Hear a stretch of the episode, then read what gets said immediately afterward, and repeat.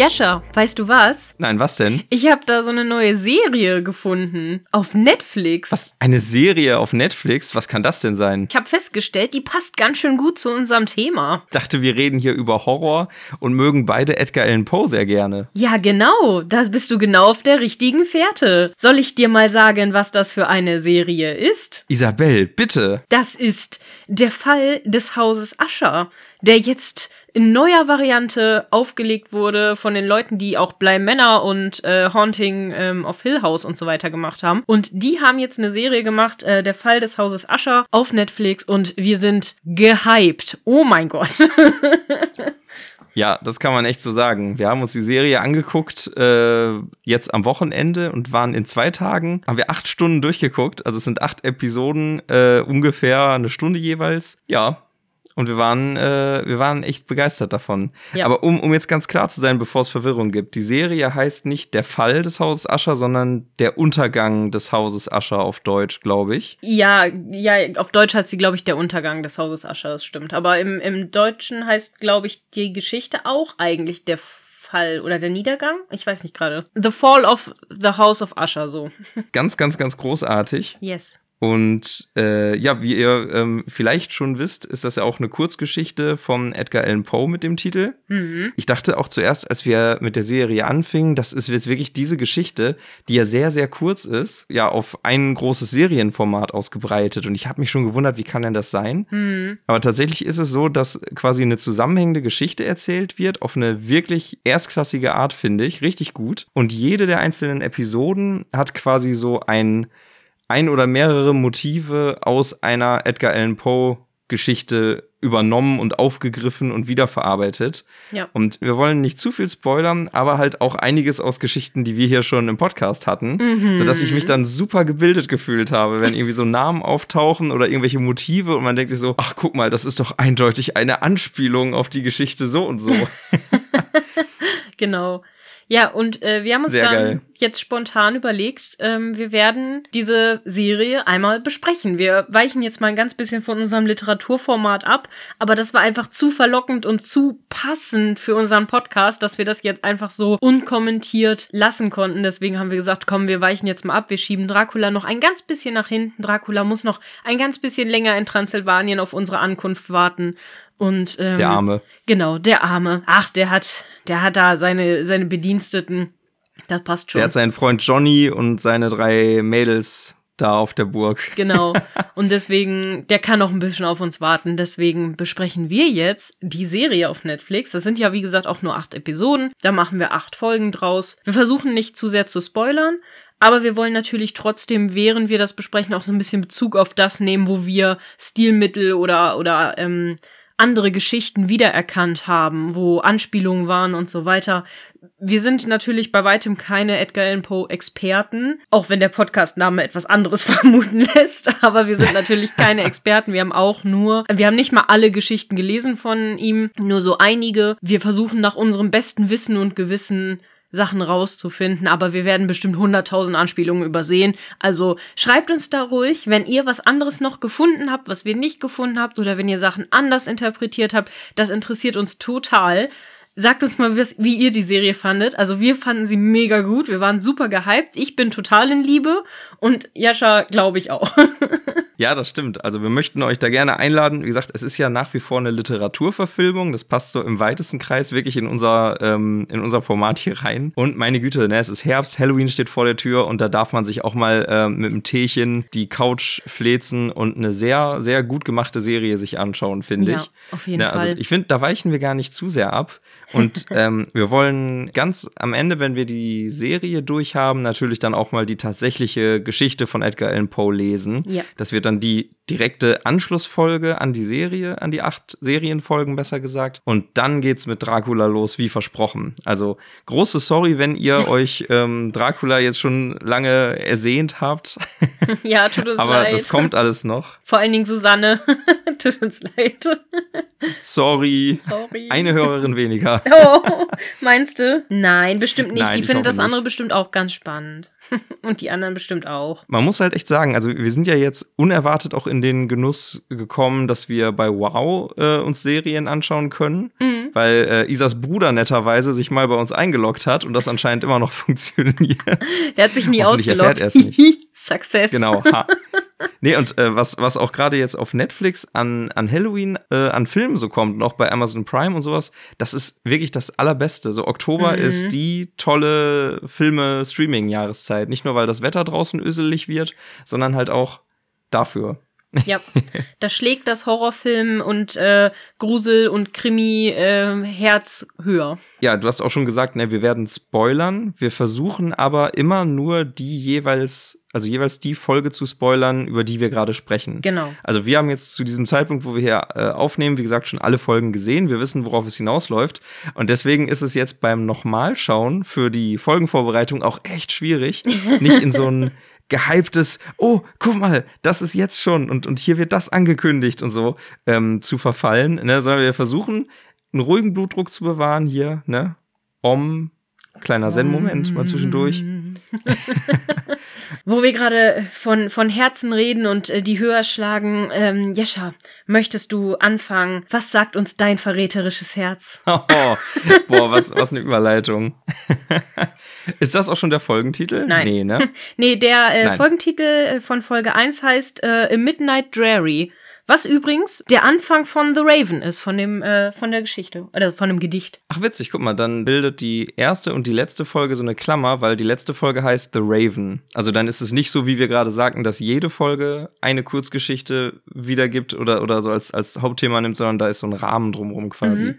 Genau. Passt ja auch. Ich glaube, The Raven ist ja das bekannteste Gedicht von Poe überhaupt. So ziemlich. Neben Lenore vielleicht, ja. Aber noch ganz kurz, bevor wir so mit der eigentlichen Folge starten. Die Serie ist von Mike Flanagan. Der ist der Director in dem Fall. Und du hast es gerade schon gesagt, das ist diese Serie, The Fall of the House of Usher. Die fügt sich im Grunde in so eine Reihe. Ne, du hast eben schon ein paar Namen genannt. Es gibt äh, The Haunting of Bly Manor, The Haunting of Hill House ja. und Midnight Mass. Das sind alles Netflix-Produktionen. Also eine von mittlerweile leider nicht nicht mehr so vielen Sachen, die Netflix echt gut hinbekommen hat in Eigenproduktion. Da ist halt nicht nur der Mike Flanagan komplett als Director mit drin, sondern auch der Cast wiederholt sich in unterschiedlichen Rollen. Also das kennt man vielleicht so ein bisschen von ähm, American Horror Story. Da ja, musste ich so genau. dran denken, wo das ja auch so ist. Und man entdeckt dann halt in diesen Serien, also nicht die Charaktere wieder, sondern eben die Schauspieler in unterschiedlicher Rolle. Das alleine finde ich ist schon so super, weil ähm, wir können gleich über einen Charakter mal schon sprechen, der mir super gut gefällt, weil ich den den so wandelbar finde und den, den auch tatsächlich fast gar nicht wiedererkannt habe. Äh, du bis meinst, ich dann gemerkt äh, habe. Froderick? Genau, Froderick. genau, Freddy. ja.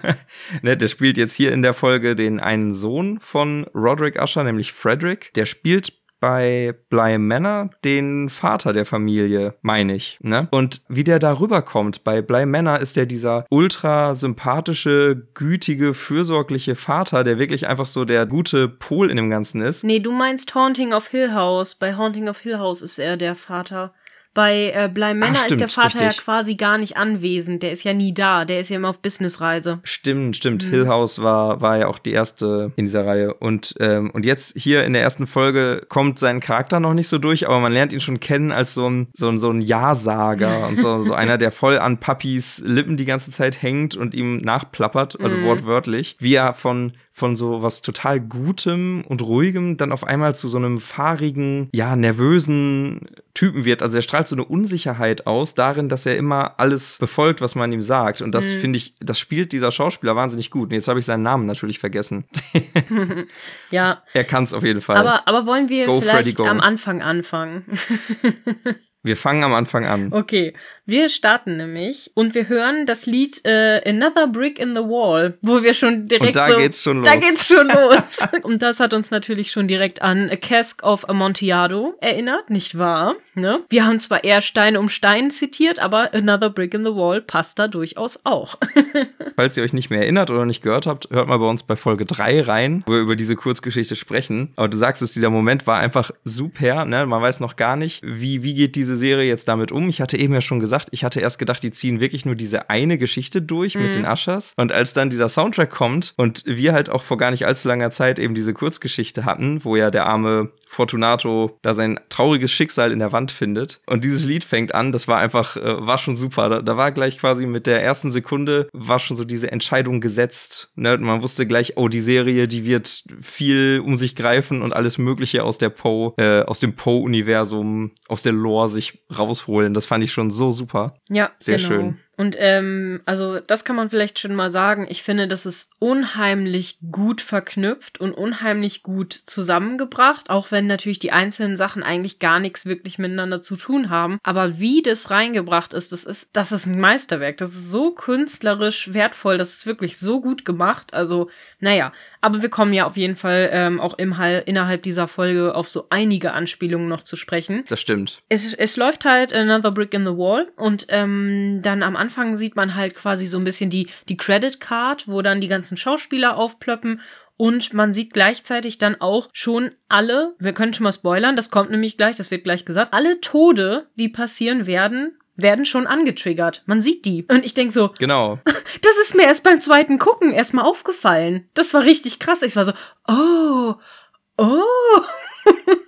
also das war wirklich krass. Das ist wirklich sehr, sehr cool. Es fängt ja an, dass der Familien, also das Familienoberhaupt Roderick ähm, auf der Beerdigung, wie wir danach erfahren, seiner eigenen Kinder quasi sitzt. Und ähm, beim ersten Mal schauen wundert man sich, weil man diese, diese flackernden Bildausschnitte, die dann kommen, noch gar nicht so richtig einordnen kann. Und erst wenn man die Serie komplett gesehen hat und das schon kennt, dann erkennt man auch in diesen kleinen Cuts, die so dazwischen kommen, auch Geräusche wieder, die ja. was über den Tod verraten, der da kommt. Ja. Und äh, als wir das jetzt nochmal geguckt haben, dachte ich mir, wieso habe ich denn da das nicht schon bemerkt, was da eigentlich abgeht? Aber auch das ist so super smart gemacht, ne? Also klar, die Geschichte heißt ja schon The Fall. Also man, man, man weiß schon, mit dem Haus Ascher geht es zu Ende. Mhm. Und es wird von Anfang an kein Geheimnis draus gemacht, dass das so ist. Aber trotzdem schafft die Serie das dann am Ende, da was Unerwartetes zu erzählen. Obwohl man am Anfang ja denken könnte, ja gut, das Ende steht doch eigentlich schon fest. Ja. Aber das ist das, was du meinst. Das ist wirklich super miteinander alles verknüpft und überraschend bis zum Schluss. Also richtig toll. Ja, wir sind auf der Beerdigung, wie du schon sagtest, ne? Und da fängt es halt auch schon an. Da gibt's halt auch schon die erste kleine Anspielung an äh, der Rabe, weil der Roderick Ascher, der da ist und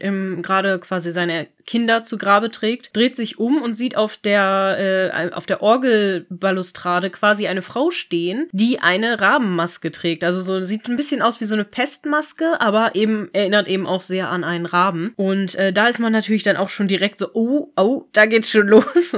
und dann geht er eben raus und da sind ganz viele Paparazzi, die ihn dann knipsen. Und dann werden die ganzen Charaktere vorgestellt, wer eigentlich alles mitspielt, also wer alles die Kinder sind oder die die Familienmitglieder. Und zwar ähm, erfährt man das anhand einer Polizeiwand, wo die ganzen Tode mit ähm, den Namen, dem Bild und eben einem Zeitungsausschnitt dargestellt werden, was schon mal krass ist. Ja, auch das ist total cool, weil man könnte ja wirklich denken, wow, jetzt, jetzt spoilert mir die Serie ja schon wirklich alles. Mhm. Aber ähm, das, was die Serie dann eigentlich erzählt, ist halt so viel tiefer als im Grunde genommen nur diese reine, dieses reine hier, wie ist es passiert, wer ist der Mörder, nach dem Motto. Genau. Ähm, das finde ich auch wieder sehr cool. Die Serie macht das erst gar nicht vor, irgendwie jetzt hier einen Kriminalfall oder so erzählen zu wollen, sondern da ist halt mehr drin und es kommt noch mehr dazu, als man erwarten würde am ja. Anfang. Dann kommt auch schon unser, äh, unser nächstes Highlight, finde ich. Wir treffen nämlich auf einen, äh, auf einen alten Bekannten, oh, ja. nämlich auf C. Auguste Dupin, ja, in seinem Büro bei der Polizei oder bei der Staatsanwaltschaft. Ja, ja bei der Staatsanwaltschaft mhm. zu der Zeit schon. Denn wir bekommen ihn im Grunde genommen als den, äh, als den Ermittler hier in der Folge präsentiert, der schon seit Jahren an der Ascher-Familie dran ist. Mhm Ne, wir erfahren später, dass die, die Ushers hier in dieser Verfilmung halt so ein großes Pharmazie-Imperium führen und leiten, was jede Menge Dreck am Stecken hat, also mhm. mit ähm, falscher Beweisführung, mit Fusch und Manipulation von Forschungsdaten dann quasi die Medikamente da raushaut. Vor allem ein bestimmtes, was eben sehr abhängig macht und super gefährlich ist. Genau. Und unser Auguste Dupin ist denen halt schon seit jungen Jahren, so seit seinen 30ern ungefähr, anscheinend auf der Spur. Hm. Und den finde ich halt auch in der ganzen Serie total gut Ja. gecastet. Und wir erfahren auch in dem Nebensatz, dass er verheiratet ist. Hm. Und sein Ehemann und er haben mehrere Kinder auch. Und als das so, so ganz nebenbei gedroppt wurde, ne, habe ich mir so gedacht, na, ob die sich in Paris kennengelernt haben. Mhm. Ja, ähm, das Einzige, ähm, was mich fast ein bisschen gestört hat, was ich aber auch, also es, es passt zur ganzen Geschichte und zur Erzählung, aber mir war er fast ein bisschen zu wenig klug und aufschneiderisch, sage ich jetzt mal, weil der Dupin, den wir ja kennen aus ähm, Murders in the Rue Morgue, ist ja so, so ein kleiner Sherlock Holmes-Verschnitt, so, ne, so wie man das halt sich vorstellt.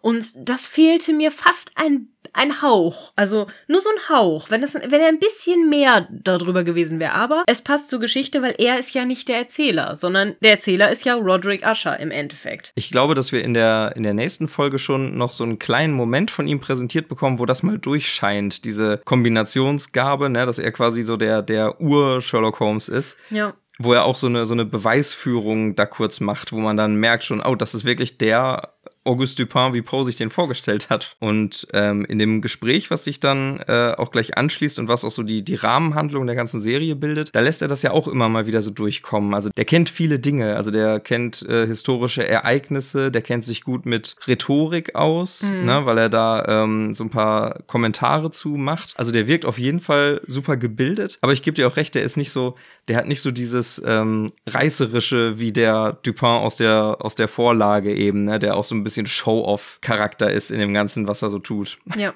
genau. Was äh, ich aber ganz toll finde, ist, es wird ja gesagt, dass der ähm, Dupin auch in der Geschichte ähm, aus einem verarmten alten Adel kommt. Und das ist was, was ich cool finde, weil er auch jetzt nicht, nicht wohlhabend ist. Weil er fährt zum Beispiel, das kommt ja in der nächsten Szene, er fährt ja zum Beispiel mit dem Taxi wohin und nicht mit seinem eigenen dicken Auto oder irgendwie so, sondern er fährt halt mit einem Taxi zu einem alten, verfallenen Haus und das, über diesem Haus hängen halt so dunkle Wolken und so und das ist halt wirklich on point der Anfang von äh, der Untergang des Hauses Ascher.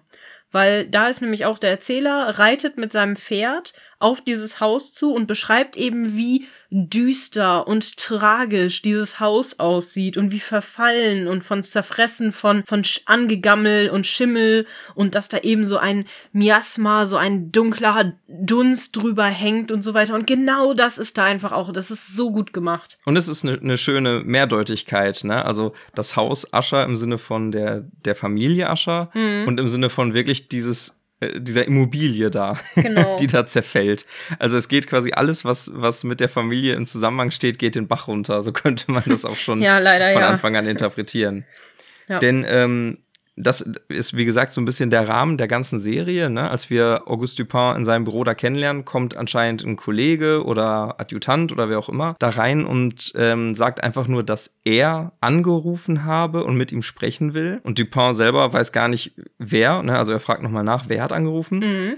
Naja, sie wissen schon, er, ne? Und ähm, er will sich eben mit Dupin persönlich treffen. Und wir sehen dann, als Dupin in dies, an dieser Adresse ankommt, bei diesem Haus, das ist wirklich Roderick Usher, also das Familienoberhaupt der Ushers, der ihm dann da gegenüber auf einem Stuhl, auf einem Sessel Platz nimmt, äh, in diesem total runtergekommenen, gammligen Haus. Ja. Und im Grunde ist dann der ganze weitere Verlauf der Serie mit so kleineren Unterbrechungen, dass die sich gegenüber sitzen und äh, Roderick Usher seine Geschichte erzählt. Hm. Und zwischendrin gibt's immer mal wieder so Cuts, wo äh, Dupin eben Nachfragen stellt oder wo, wo halt noch so, so ein paar mehr oder weniger echt gruselige Dinge dann auch passieren.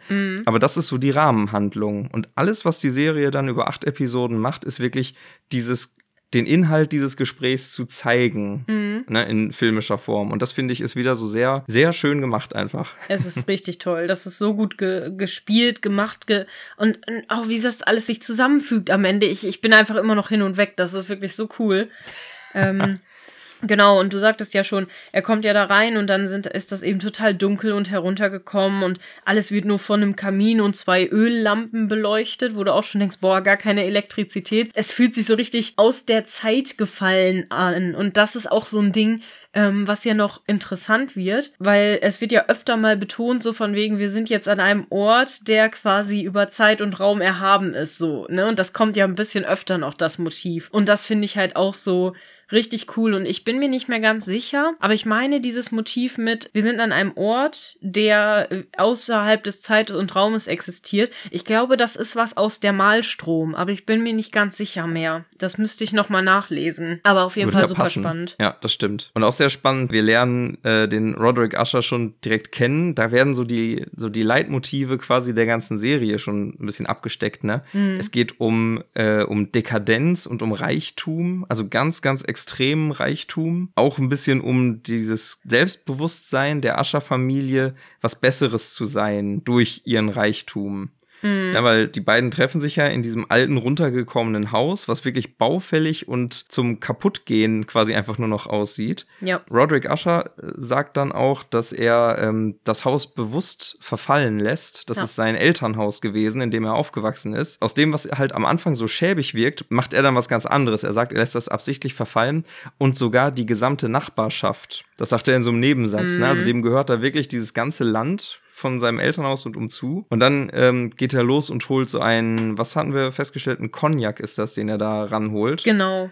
Ein, ein sauteuren Na. Cognac. Genau, und äh, auch in einer sauteuren Flasche, was er auch nicht müde wird, immer zu betonen. Mhm. Ne? Also der ist sehr auf dieses oberflächliche, alles in Werten auszudrücken, da ist er ganz stark drin. Ja. Und die Krönung ist dann, als er Dupin davon was anbietet, sagt er, ne, dass ein einziger Schluck aus dieser Flasche ungefähr äh, dessen doppeltes Jahresgehalt ist. Und dann Mhm. reicht er ihm das und sagt von wegen, äh, probieren Sie doch mal einen Schluck und sagen Sie mir, wie Ihr doppelter Wert schmeckt. Ne? Also äh, ist unheimlich ja herablassend und menschenverachtend irgendwie auch dem Dupin gegenüber. Ne? Also ja unheimlich hochnäsig. Und nein. Also ja, ich würde dir, ich würde dir da schon zustimmen, gerade wenn es halt um diesen Materialismus geht. Andersrum spricht er ihn aber auch an, obwohl wir ja schon vorher erfahren haben und auch gleich wieder erfahren werden, dass die gegeneinander arbeiten eigentlich, ne, dass der Auguste Dupin eben ihm auf die Schliche kommen will, aber er spricht ihn an wie einen alten Freund, weil er nennt ihn nämlich Orgi, also er nennt ihn nicht Auguste und er nennt ihn auch nicht Dupin, beziehungsweise das eine Mal nennt er ihn Mr. Dupin, das das ist ganz, sticht total heraus, weil er ihn sonst die ganze Zeit bei diesem Spitznamen nennt. Und ähm, das wirkt schon fast, als ob die alte Freunde sind einfach. Und das ist äh, sehr, sehr spannend, finde ich.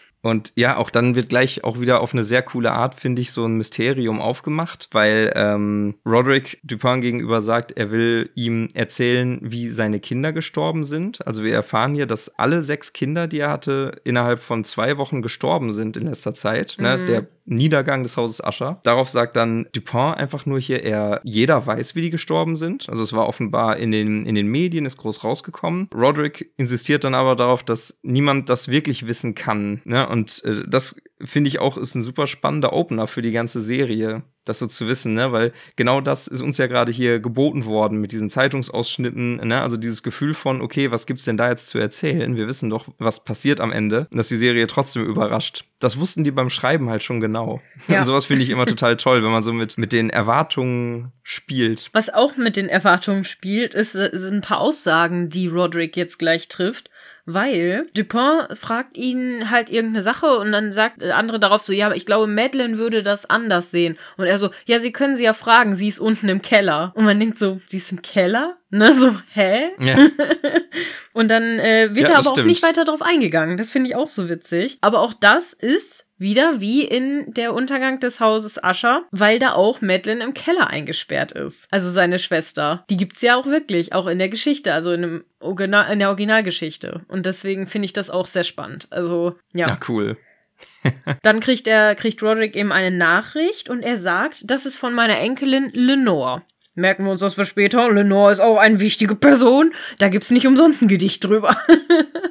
Ja, genau, ne? Lenore ist ja die ähm, weibliche, ist das irgendwie die, die Geliebte oder eine Frau auf jeden Fall in äh, The Raven, in dem Gedicht. genau, und es gibt auch ein Gedicht selber, das auch Lenore heißt, ja. Ne, also auch das schon ganz witzig, dass äh, hier in der Verfilmung die Enkelin eben so heißt. Dann erzählt, äh, wird in der Episode eben weiter erzählt, wie die beiden Ushers, also Roderick und äh, Melinda, seine Schwester, wie die aufgewachsen sind. Und da gibt's so eine Episode, wo man die Mutter kennenlernt. Sie heißt die, Madeline. Ach, Madeline, genau.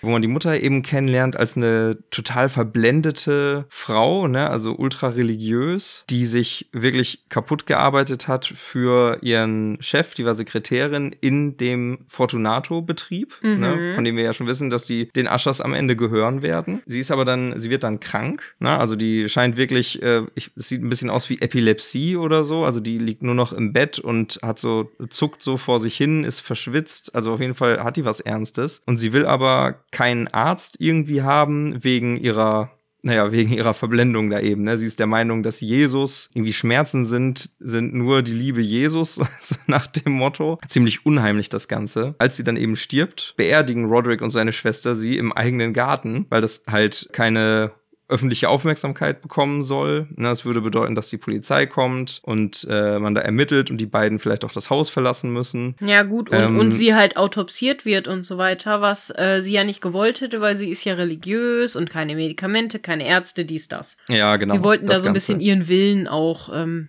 ehren. Dann hat Melinda die Idee auch zum. Äh, Sie heißt immer noch Madeline. Madeline, oh Mann, wie sag ich mal Melinda, genau. Äh, Madeline hat dann ja noch die Idee, dass man mit ihrem Chef, der ein ziemlicher Arsch ist, doch einmal sprechen kann, weil aus irgendeinem Grund hat ihre Mutter für de, vor dem einen sehr großen Respekt ne, und hält ihn halt für so einen, ähm, ja, für, für einen sehr klugen und weisen einfach nur komplizierten Mann, so drückt sie das ja aus. Äh, sie suchen den dann auch auf und bitten ihn drum, er soll doch bitte mit der Mutter mal reden, weil sie wohl auf ihn hören würde wenn er ihr nur sagen würde, dass sie doch ärztlichen Rat irgendwie einholen sollte. Und das lehnt der Typ dann aber ab und infolgedessen stirbt dann eben auch die Mutter. Ähm, gerade mal ganz kurz eine Frage. Hast du wirklich nicht verstanden, warum die das sagen oder warum die zu ihm gehen oder sagst du das nur, um das nicht zu spoilern? Ähm, das ist doch die Erklärung. Nein.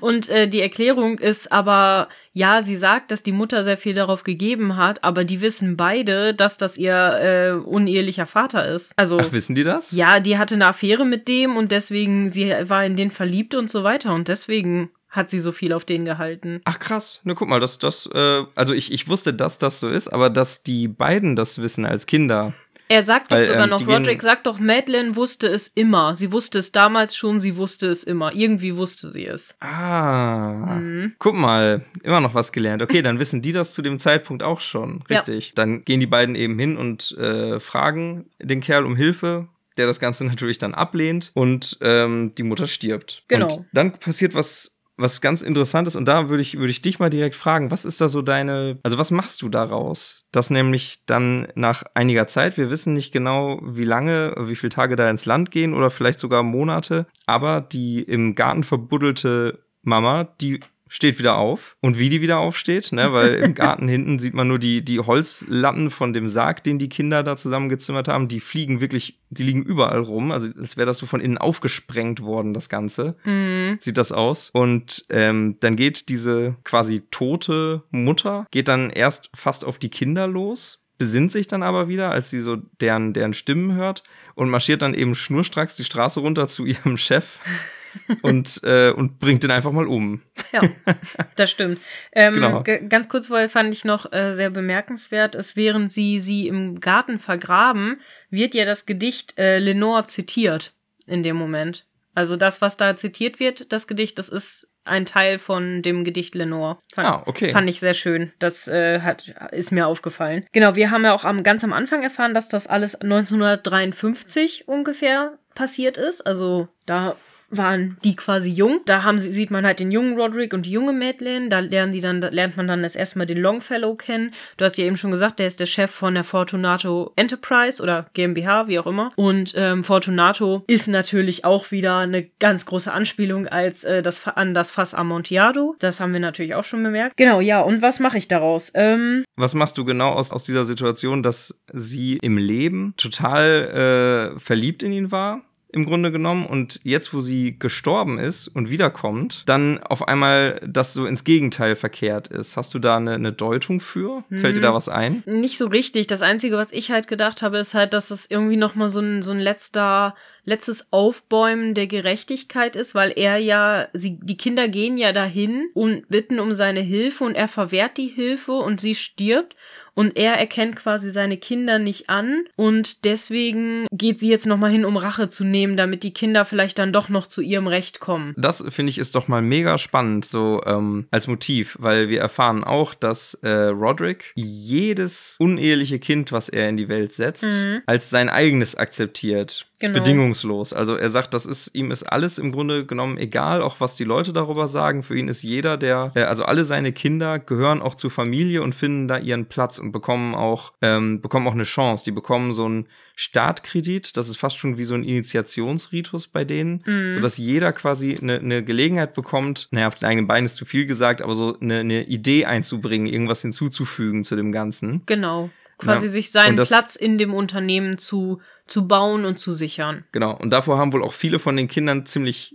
Respekt ne, vor diesem Einstieg. Das mhm. ist so eine, mhm. so eine kleine Hürde. Aber das, das habe ich daraus ein bisschen mitgenommen. Ne? Also die, die Angst, dass irgendjemand mal Rache nimmt an dir. Eine von deinen Partnerinnen aus der Zeit oder, oder vielleicht auch die Kinder irgendwann mal selbst. Aber was ich auch, was mir auch sehr, sehr gut gefällt, ist der Gedanke, dass die Mutter ja so super religiös war. Also so eine richtige Fanatikerin im Grunde. Mhm. Und als sie stirbt, sieht, dass das wirklich nur eine Wahnvorstellung ist. Also was auch immer sie im Tod da erlebt, ähm, lässt sie ja vollkommen eine 180-Grad-Wendung machen. Mhm. Sie kommt dann raus und hat auf einmal überhaupt nichts mehr mit, mit äh, Jesus und Barmherzigkeit und so weiter und so fort am Hut, sondern die rennt ja wirklich sofort los und bringt den um. Ist ganz spannend. Ist aber auch ganz lustig, dass gerade die Religiöse dann so eine Auferstehung macht, sozusagen so Jesus kommt wieder. Vielleicht waren es ja auch drei Tage.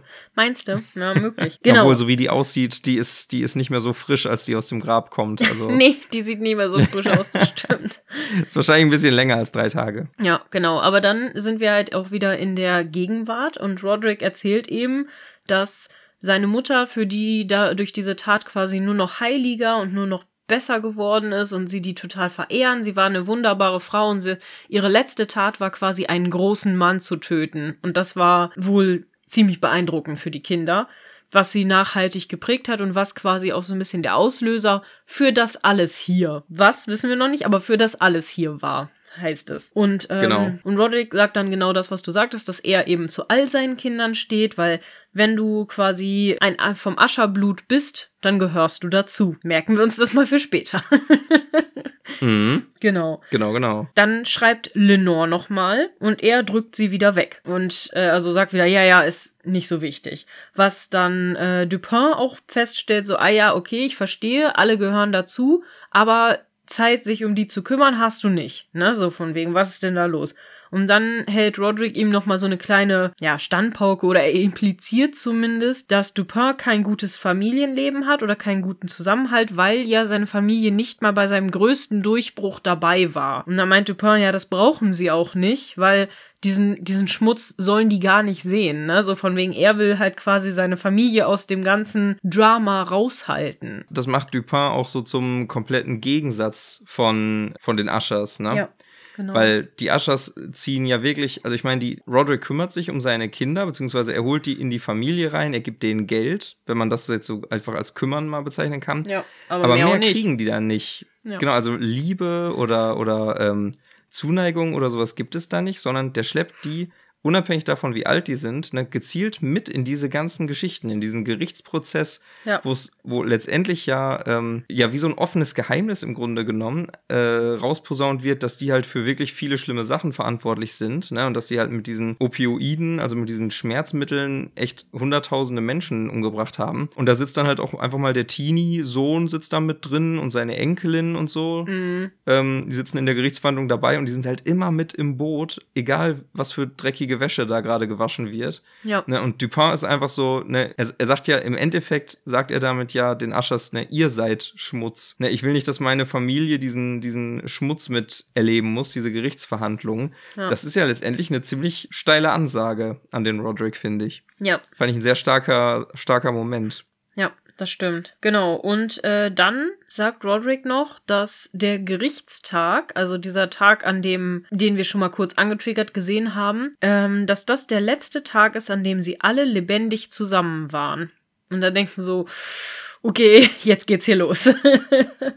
Genau, da fängt der Untergang an. Genau. Und dann sieht man eben auch so ein, so ein Aufblende auf diesen Gerichtstag, wie Dupin da auch rumläuft und sie eben anklagt. Und man sieht eben durch die Bänke, sieht man auch alle sechs Kinder da sitzen, weil er hat gesagt, er hat sechs Kinder von fünf Frauen. Also das heißt, er war jetzt auch nicht so der, ja, treueste, sorg treusorgende Ehemann. Also das jetzt auch nicht.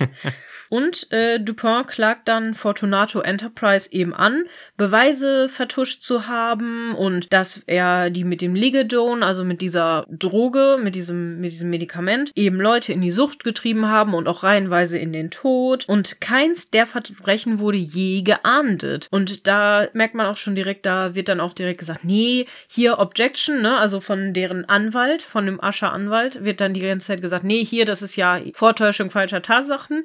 Und tatsächlich ähm, wird dem auch ziemlich oft stattgegeben. Also er darf dann auch sein Plädoyer gar nicht so zu Ende führen, der Dupin. Ne? Ja, zumindest nicht äh, mit den Aussagen, die er sich vorher überlegt hatte. Genau. Also man, man merkt, da, da geht irgendwie was ab. Also man, mein erster Gedanke war, ne, wie das so typischerweise ist in so einem Justizsystem, gerade so in den USA, ne, eine Familie, die Geld hat, hat auch ein geringeres Risiko, wirklich inhaftiert zu werden letztendlich. Ne, weil du kannst dir dann eine Kaution leisten und so weiter und so fort. Und ich hatte erst gedacht, dass der Richter vielleicht einfach bestochen ist, aber das spielt in der Geschichte ja nochmal eine Rolle. Genau. Warum der Gerichtsprozess so läuft, wie er läuft. Und Dupin droppt dann am Ende nochmal ziemlich selbstgefällig, finde ich in dem Moment tatsächlich, dass er einen internen Informanten hat, also einen unter der Familie, der ihm angeblich irgendwelche Sachen gesagt hat und die dann das ganze Ruder wohl rumreißen sollen. Und das siehst du sofort in den Blicken, auch bei dem Anwalt, bei der Familie, dass da wirklich, bei den meisten ist es so eine Art von Unglaube. Manche mhm. sehen ängstlich aus. Der jüngste Sohn, der, der Perry, der da in der Bank sitzt, der lacht sogar. Also ja. der, der findet das irgendwie unterhaltsam, so von wegen, oh geil, endlich mal ein bisschen Action, so nach dem Motto. Das sorgt dann ja auch dafür, dass der Richter äh, die beiden zu sich ranruft für eine etwas, für ein Sechs-Augen-Gespräch. Mhm. Ne? Und dann geht es eben darum, ob diese Person nicht hätte angekündigt werden müssen. Ne, das wirft der Anwalt der Aschers ein. Und Auguste Dupin erwidert dann eben, dass die Person um ihr Leben fürchtet hm. und deswegen äh, nicht offen zu so einem frühen Zeitpunkt schon sich da outen will. Naja, die Info nimmt dann eben der Anwalt der Aschers mit und naja, muss das da in der Familie dann weiter ausarbeiten. Damit müssen die klarkommen mit dieser Nachricht. Genau, und da erfahren wir dann auch das erste Mal, wie der Anwalt heißt. Der heißt nämlich Arthur Gordon Pym. Und auch das ist eine Geschichte von Edgar Allan Poe, und zwar die Erzählung von äh, Arthur Gordon Pym. Also Deswegen finde ich das ganz spannend, weil der ist nämlich auch eine, äh, ist auch eine ganz spannende Geschichte um den ähm, Pim, der sich auf ein Schiff schmuggelt und dann von seinem Freund da geheim gehalten wird und dann wird er aber ganz lange aus seinem Versteck nicht rausgeholt und so weiter. Also es ist äh, ganz spannend, ist ganz spannend. Der hat viel gesehen, der Pim. Deswegen. Sehr gut finde ich auch, dass sie ihn in der Serie ähm, so scherzhaft The Pim Reaper nennen. Genau, wie Grim Reaper, nur Pim Reaper, ne? Genau. Genau out weil der halt schon einen gewissen Ruf hat, ja. ne? keine halben Sachen zu machen. Und das erfahren wir ja dann auch gleich, aber erstmal lernen wir jetzt ein bisschen die Familie kennen. Genau, ähm, bevor wir das machen, das fand ich super krass, dieses ganze Thema, um das es in dem Gerichtsprozess geht mit den Opioiden, ist ja tatsächlich eine super aktuelle Anspielung. Ja, also das, das haben wir, haben wir vielleicht noch gar nicht gesagt, ne? Also die Rückblende, die wir hatten, sagtest du eben, die war wann? In den 50ern? Genau. Ne? Von, von Roderick und seiner Schwester. Und äh, das Ganze, was jetzt stattfindet, das ist im November 2023. Das ist also so getimed in der Produktion der Serie, mhm. dass das exakt in der Gegenwart spielt, wo viele Menschen sich ähm, das Ganze ansehen. Also fast auf den Tag genau. Ne? Die Serie ist halt jetzt am Wochenende erschienen. Heute ist Montag, der 16. Oktober, wenn wir hier aufnehmen nehmen. Genau. Das heißt, das Ganze spielt in zwei Wochen.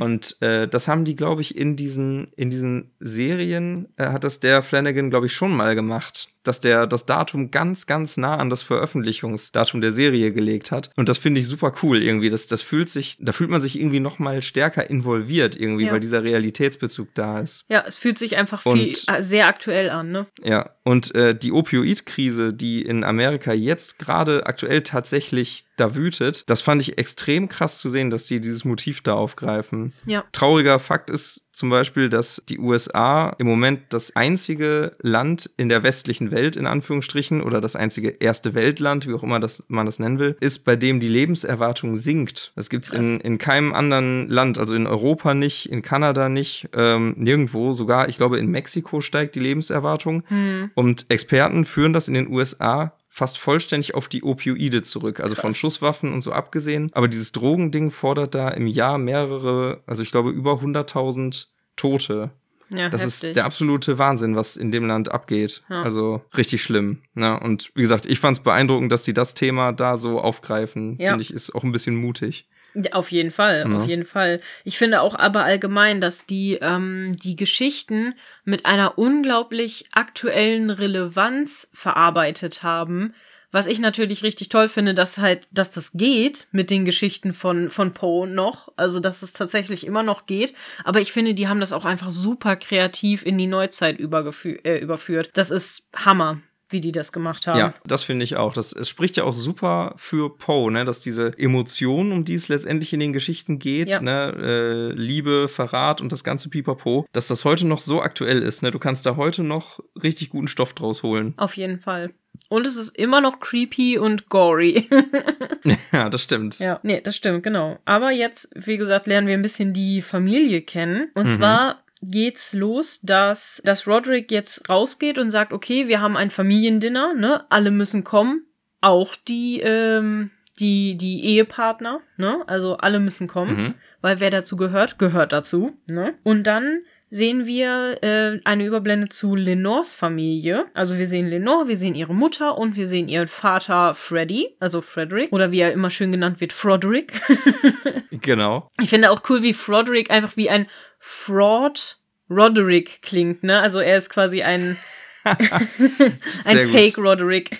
Stimmt, das ist ja richtig gut. Ja. Und äh, Freddy, Freddy ist auch der, ähm, das direkte Verbindungsstück. Also der ist der Sohn von Roderick Usher. Ne? Lenore genau. ist seine Tochter und seine Frau heißt. Ja, habe ich auch schon wieder mal? vergessen, aber seine Frau ist auf jeden Fall die, äh, das, das Model. Ich habe bei mir notiert, als die Serie kam, Keeping Up with the Ushers, habe ich das Ganze ja, mal genannt. Stimmt.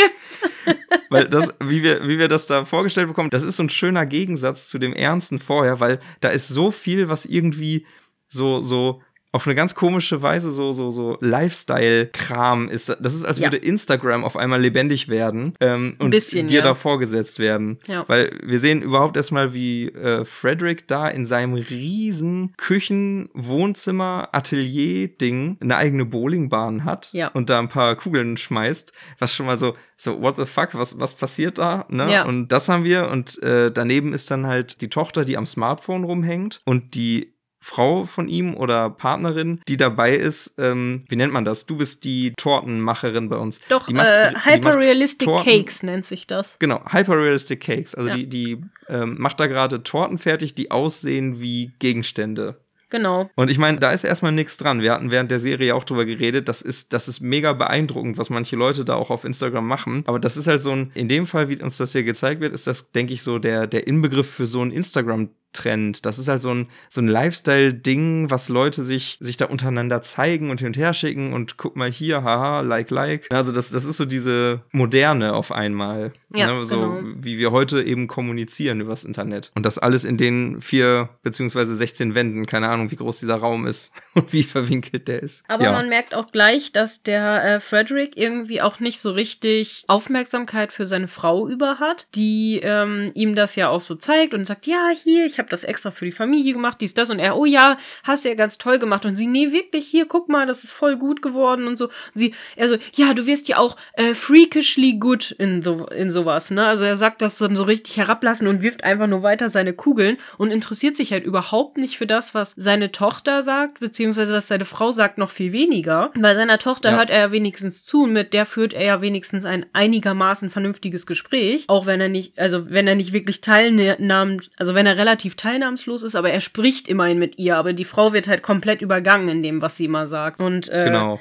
Ja. Und in dem, in dem Gespräch mit seiner Tochter kriegen wir auch zumindest schon mal suggeriert, dass der nicht der hellste ist, Ja. der Frederick. Ne, weil ähm, die, äh, die sprechen natürlich drüber, was vor Gericht passiert ist. Ne, das scheint am selben Tag noch passiert alles zu sein. Genau. Ähm, und dass die eben jetzt hier in der Familie eben einen Informanten, einen Informant haben. Und Frederick äh, versteht den Unterschied zwischen Informant und Mole nicht. Also Ja. einen Maulwurf zu haben und einen Informanten. Und dann erklärt ihm das seine eigene Tochter. Die sagt von wegen, nee, wir, wir haben keinen Mole. Ein Mole ist jemand, der von außen eingeschleust wird Genau. und Informationen ausplappert. Ein Informant ist jemand, der aus der Familie kommt und was ausplappert. Genau. Ne, und dann fängt, Freddy fängt das dann an mit, mit einem Film zu vergleichen. Und äh, ja, du, du merkst das schon so, der, der ist wirklich so dieser Typ, der seinem Papa gefallen will, aber, aber selber auf jeden Fall nicht das Gehirn der Familie ist, sage ich mal, der diese Geschicke alle lenkt. Genau. Und er Ne? beschuldigt dann instant mal seinen jüngsten Bruder, also Stiefbruder. Aber er sagt dann so, ja, das war bestimmt Perry, der kleine Arsch. Also er sagt was Schlimmeres, Ja. aber, ne, also er sagt, und dann sagt er auch immer, oh ja, sorry, so von wegen, äh, entschuldige, äh, Schatz, also zu seiner Tochter, dass er das Schimpfworte benutzt, benutzt es dann aber einfach instant wieder. Also das ist völlig egal. Ja, richtig, richtig. Ja. Ne, also, ähm, das war schon an der Folge so mit das Comedy-mäßigste, so äh, dieses Ja. Dreiergespann. Das wirkt, da musste man halt auch ein bisschen schmunzeln, wie die zugange sind. Ja, Das war schon ganz Fall. cool. Und dann wechseln wir auf den nächsten Familienteil. Und zwar sind wir dann bei äh, Tamerlane, heißt sie, glaube ich, ne? Aber sie wird immer nur Tammy genannt von den meisten. Soll ich da was Gemeines sagen am Anfang?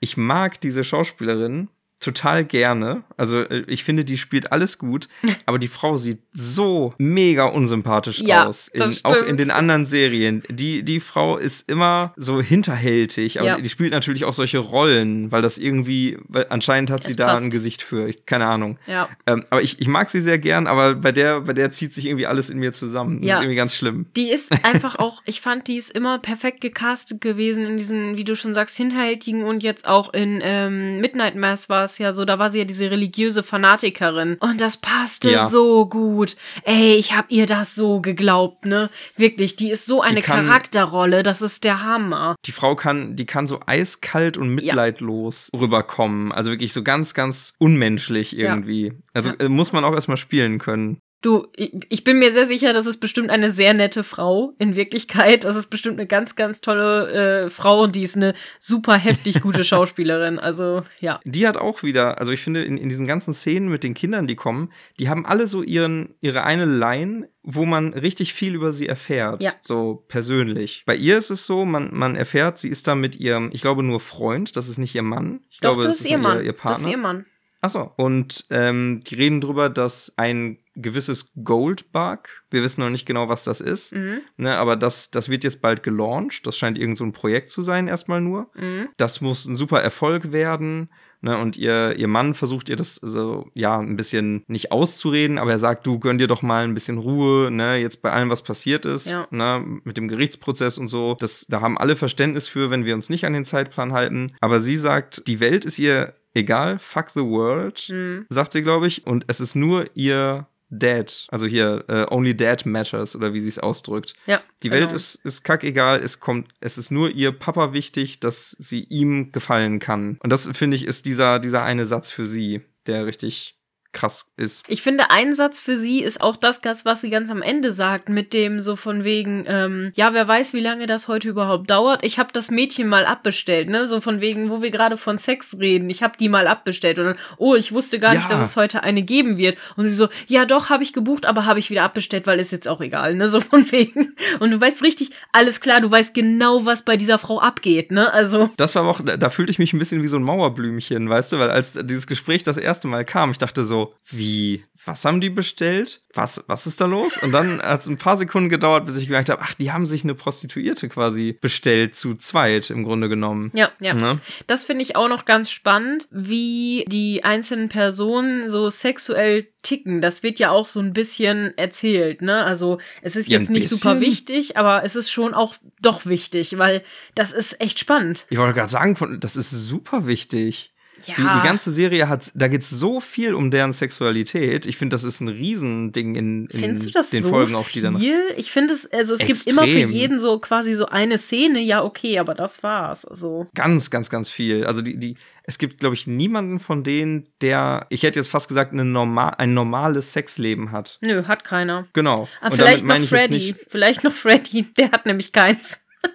wir sehen ja am Ende, woraus der noch so sein Vergnügen zieht. Ja, ne? stimmt auch wieder. Also, ja, also so kann man es wohl sagen. Da ist die Serie wirklich so der große Gleichmacher, wenn du so willst. Mhm. Der Cast ist super divers. Da gibt's wirklich, die, die Leute kommen aus allen Ethnien, da sind alle Sexualitäten vertreten und die sind allesamt gleich pervers in ihren Neigungen irgendwie, so in, in, in dem, was, was die so antreibt. Und du kannst dich immer, wenn es um das Thema Sexualität geht, kannst du dich in der Serie fragen, warum sind die Leute so? Also, ja. das, worauf die stehen, sagt etwas über ihren Charakter auch immer aus. Obwohl der äh, Napoleon, der hat doch eigentlich eine relativ normale Sexualität, oder? Finde ich. Ja gut, der ist, der ist vielleicht der Einzige, der, der entspannt mit allem umgeht. Der hat halt Aber ein anderes Problem, ne? Der hat halt ein anderes Problem, wo er sein, seine Erlösung sucht, ne? Ja. Na gut, Stimmt. egal, wir machen mal weiter. Wir lernen ja jetzt die ganzen Charaktere auch kennen. Und zwar sind wir jetzt, wie du schon sagtest, bei Tammy.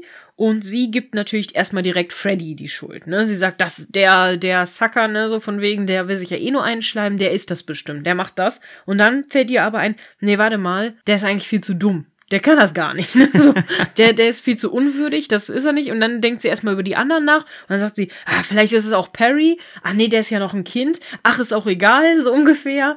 Wir sehen das ja dann, ne? Und dann wird Genau, eben das Ganze da mit dem Fetisch angespielt und mit äh, der Geschichte mit dem Goldbug. Und dann wird erstmal erzählt. Und dann merkt man auch richtig, sie ist halt auch super abweisend ihrem Mann gegenüber. Er ist eben nur unwichtig. Und aber jetzt am Anfang, finde ich, wirkt es noch fast so, als ob sie sagt, so, ja, oh, du machst mal dein Ding und das wird schon und ganz toll und du hast deine Follower und dies, das. Und dann merkt man aber, wie das ganz schnell umschwenkt in so mit Haupt, pat, pat, pat, du mach mal jetzt hier, bleib bei deinen Leisten, ne, und lass mich den Rest regeln, so, ne? Ja, genau. Bring, bring du mir die Follower ran. Also es geht bei diesem Goldbug-Projekt anscheinend auch irgendwie um Publicity. Ja, und dann wechseln wir auch schon wieder die Szene und wir sind bei einer Herz-OP dabei. Ja, und zwar keiner normalen, sondern bei einem, ganz, ganz schlimm, bei einem Tierversuch an einem Schimpansen. Ja, was Das wir aber erst relativ spät sehen. Stimmt, wir sehen erst nur das Herz, glaube ich, ne? Genau, wir gehen, sehen Das ganz offene. oft äh, nur zwei Menschen, also die beiden, zwei Chirurginnen, die operieren. Wir hören diesen Herzmonitor. Äh, wir sehen dann irgendwann auch das Herz, das schlägt in der Brust und so weiter. Und dann erst viel, ganz, ganz am Ende, als sie sagt so, ja, okay, close her up, da sehen wir erst, dass es tatsächlich ein Schimpanse, also dass es ein Affe ist. Ja, genau. Ach, ist das so? Kommt das Ja. erst zu spät? Mhm, ganz Okay. am Ende erst, in der letzten Szene fast schon, ja. Was man aber schon sieht, ist, worum es bei diesem Versuch geht. Denn ähm, um das Herz herum ist so ein, ähm, so ein Netz gespannt, so ein metallenes. Ich habe selber gar keine Ahnung, wie ein Herzschrittmacher aussieht. Aber ähm, auf jeden Fall haben die da ein Implantat eingefügt, was irgendwie das Herz am Leben erhält. Also man sieht, dass das irgendwie immer so einen Puls abgibt und das Herz dadurch schlägt. Ne? Und äh, am Anfang sieht das dann auch so aus, als wäre das, äh, als, als wäre das alles super und würde gut funktionieren. Mhm. Ne? Und dann heißt es einfach nur, okay, mach ihn zu und dann drücken wir die Daumen, so nach Ja. dem Motto. Ne? Also es geht darum zu gucken, ob der Affe auch langfristig mit diesem Implantat da jetzt weiterleben kann. Ja. Und da kommt dann wieder so ein verräterischer Moment, der schon sehr viel Charakter offenbart. Ne? Denn ähm, die eine Chirurgin, das war Victorine, eine Tochter von Roderick, Genau. und ihre Partnerin, deren Namen ich schon wieder vergessen habe. Dr. Ruiz heißt sie, aber wie sie mit Vornamen heißt, weiß ich gerade auch gar nicht. Ich glaube, sie wird auch immer Genau, irgendwie Doc- nur Ruiz genannt, ne? Genau, Dr. Ruiz. Ja gut, man, man erfährt ihren Vornamen bestimmt schon noch irgendwann. Ja. Ist uns jetzt gerade entfallen. Aber wir springen dann halt zu einem Moment nach dieser Operation und da umarmen sich die beiden und küssen sich. Also man, man merkt, ne, die sind ein Paar auf jeden Fall. Genau. Und äh, die reden dann äh, aber darüber, dass Victorine dem Affen anscheinend äh, eine Substanz verabreicht hat. Adrenalin, ja. Nee, ist es nicht Tollkirschen? Ach so, das Shadow?